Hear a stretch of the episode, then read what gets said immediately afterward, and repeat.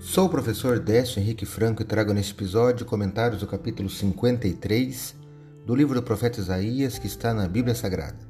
Este podcast segue o projeto Revivados por Sua Palavra, da leitura diária de um capítulo da Palavra de Deus.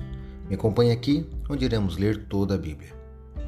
O ministério profético de Isaías durou por pelo menos 60 anos.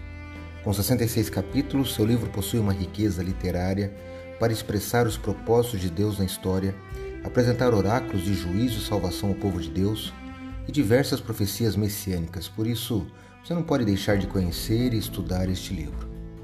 O capítulo 53 é muito conhecido por apresentar os sofrimentos do Messias. É difícil escolher um único versículo para destacar. Não deixe de ler e refletir em cada um dos 12 versículos deste capítulo. São lindos e profundos versos. Eu destaco o versículo 5 que leio na Bíblia Nova Almeida atualizada.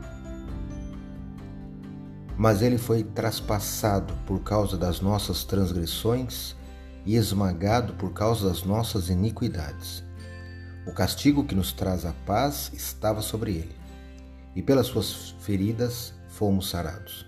Eu li Isaías 53, verso 5. Jesus Cristo cumpriu essa profecia e pagou o preço da condenação do pecado. Ele, que não tinha pecados e que, portanto, não merecia, foi esmagado por causa de nossas iniquidades. Ele recebeu o castigo e a punição que nós, pecadores, merecíamos. E como o texto diz, pelas suas feridas nós fomos sarados.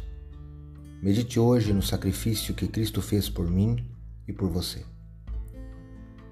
Acredito, como disse o salmista, que a palavra de Deus é uma lâmpada que ilumina nossos passos e luz que clareia nosso caminho.